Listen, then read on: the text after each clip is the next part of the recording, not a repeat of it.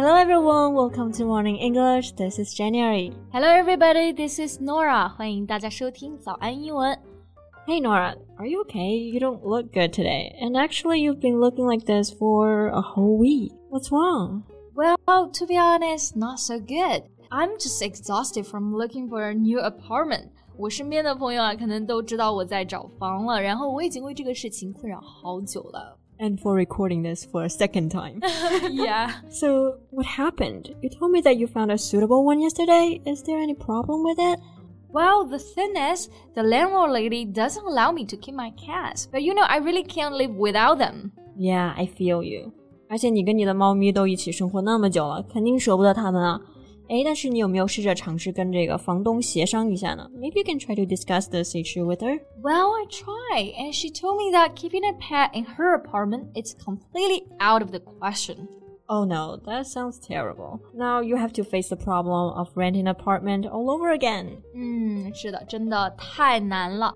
Cheer up, Norah. You can do this. 那我们刚刚在讨论的时候呢，就说到了一个短语 out of the question。那大家可千万不要被这个短语给迷惑了。这个短语的意思呢，不是直译为在问题之外，表示没有问题了，而是它代表一件事情完全不可能，something that is completely impossible or unacceptable。对，所以刚刚那个语境啊，其实就是说，房东是绝对不可能让我养猫或者养其他宠物的。那同样呢，我其实也听过啊，有同学提问啊，比如说下面这个句子，Getting a raise for you is out of the question right now。他说这个到底是涨薪还是不涨薪啊？这里呢，反正就先别开心过头了，反正不是好消息，意思就是说现在绝对不可能给你加薪的。对，然后另外呢，我们刚刚其实在说问题的时候用到了好几个词，有 problem、question and issue。都经常用到，而且很多时候大家在使用的时候又非常容易混淆。对，而且这几个词在工作中又非常常用，被弄错了就很尴尬，不小心的话，老板就可能要找你麻烦了。对，所以呢，我们今天就通过这期节目一起来聊一聊那些常见的一些工作用语吧。首先呢，关于刚刚讲到的三个问题的英文，我想起一个案例啊，就是上一次我们办公室的 IT 小哥哥帮我解决了一个电脑的问题，然后我和他说 Thank you 的时候，他为了回应我就说了 No question。其实他想说的是 No problem 吧？对，因为 No question 其实是用来表示没有疑问了，毫无疑问。Like I have no question now，就是我现在没有任何问题了。There is no question about it。这件事情呢是毫无疑问的。Yeah. While no problem is used as a friendly answer when someone thanks you for something that you have done. 嗯，就是中文说的不客气，没事儿。而且 problem 本身这个词嘛，它就是表示那种难以处理的事情或者是麻烦，such as health, family problems, financial problems。还有就是刚刚在找房中，你问我是不是碰到了什么问题？Is there any problems？Exactly，那像这些情况呢，都不可能用 question 来替代。question 这个单词呢，其实最常见的含义就是表示一个人问的问题。So you usually hear this: ask questions, answer questions。对，这些都是经常和 question 搭配的动词啦。那最后呢，我们说到 issue 这个单词啊，和前面说到的 problem 是有同样的含义的，也可以表示解决问题。So you can either say solve a problem or solve an issue. Right, but you might use the word issue more often in formal context. For example, when talking about politics or business. 是的，就是聊外交呀，或者是工作问题的时候，更常会用到 issue，因为会显得更加正式啊。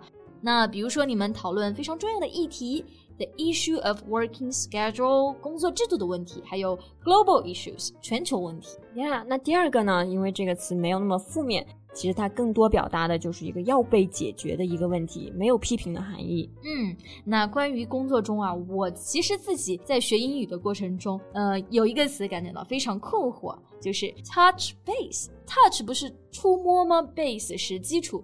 我第一次看到就懵了，加起来，What is that? Yeah, it can be quite confusing if you don't know much about baseball. 嗯，这个短语其实最开始使用的语境是在棒球，所以 base 在这里呢指的是垒。没错，那打棒球的时候呢，通常一个球员会击中球，并跑到每个垒之上，那这样的话才可以得分。嗯 So touch base would be to check in and make sure things were on track and fine. 嗯，所以呢，就是指的简单的和某个人聊一聊，确认核实事情。使用的时候其实就相当于一个动词啦。So for example, I need to touch base with my manager for his okay. Right，那这个句子就是说我需要和我的老板聊一聊，确认他同意。像工作中啊，经常就是需要开一个简短的会呀，或者说说事情的进展呀，就会用到这个短语啦。Yeah, you might also hear your manager say this. Sorry, I haven't got time to talk now. Let's touch base later tonight. 我现在没有时间跟你聊，晚点再联系吧。Yeah, so he didn't want to deep dive into the issue right now. 哎，Norah，那你刚刚就讲到了另外一个表达，嗯哼，deep dive into something。dive 这个动词呢，本来是表示潜水的嘛，deep dive 意思就是说潜的非常的深。那其实这个习语就是表示深入的讨论。 Right, for example, when given a presentation, if you don't want to explain the concept, the point right now, but you will do it a little bit later, you can say, I'll deep dive into each of these topics soon. Yeah，那这个短语呢，既可以做名词，也可以做动词。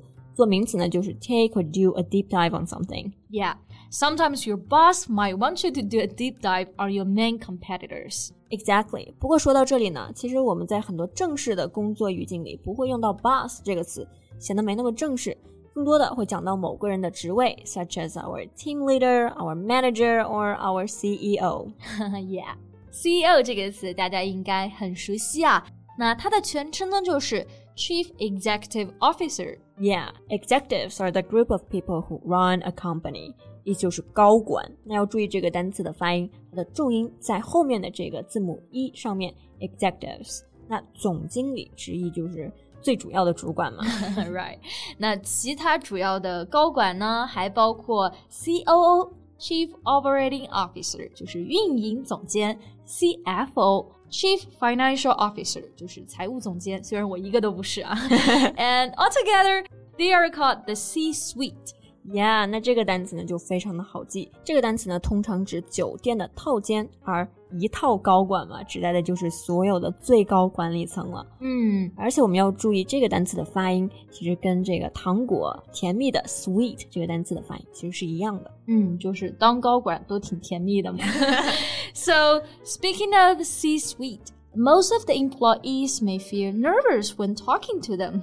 就不知道你有没有这样感觉啊？和高管说话的时候都是小心翼翼的。 Of course we do. They can decide if we can stay or leave. Yeah. So Jen, do you have any tips when talking to them? 诶，我觉得有一点很重要，就是 whatever you do, keep them in the loop and always ask for their feedback. Keep them in the loop，意思是通知他们最新情况。 嗯，就等于 keep them informed or updated。嗯哼，然后要记得 ask for their feedbacks，及时问他们的反馈。对，这样你就知道这件事情你到底是做对了还是没做对。或者是还有什么可以提升的地方。嗯，好了，那今天呢就跟大家聊了很多在工作中会用到的一些短语，还有容易混淆的词组。那么今天的节目呢就到这里结束啦。So thank you so much for listening. This is Jen. This is Norah. See you next time. Bye.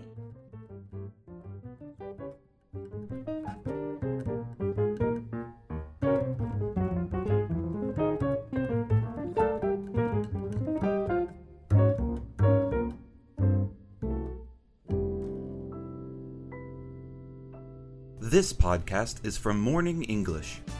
学口语就来早安英文。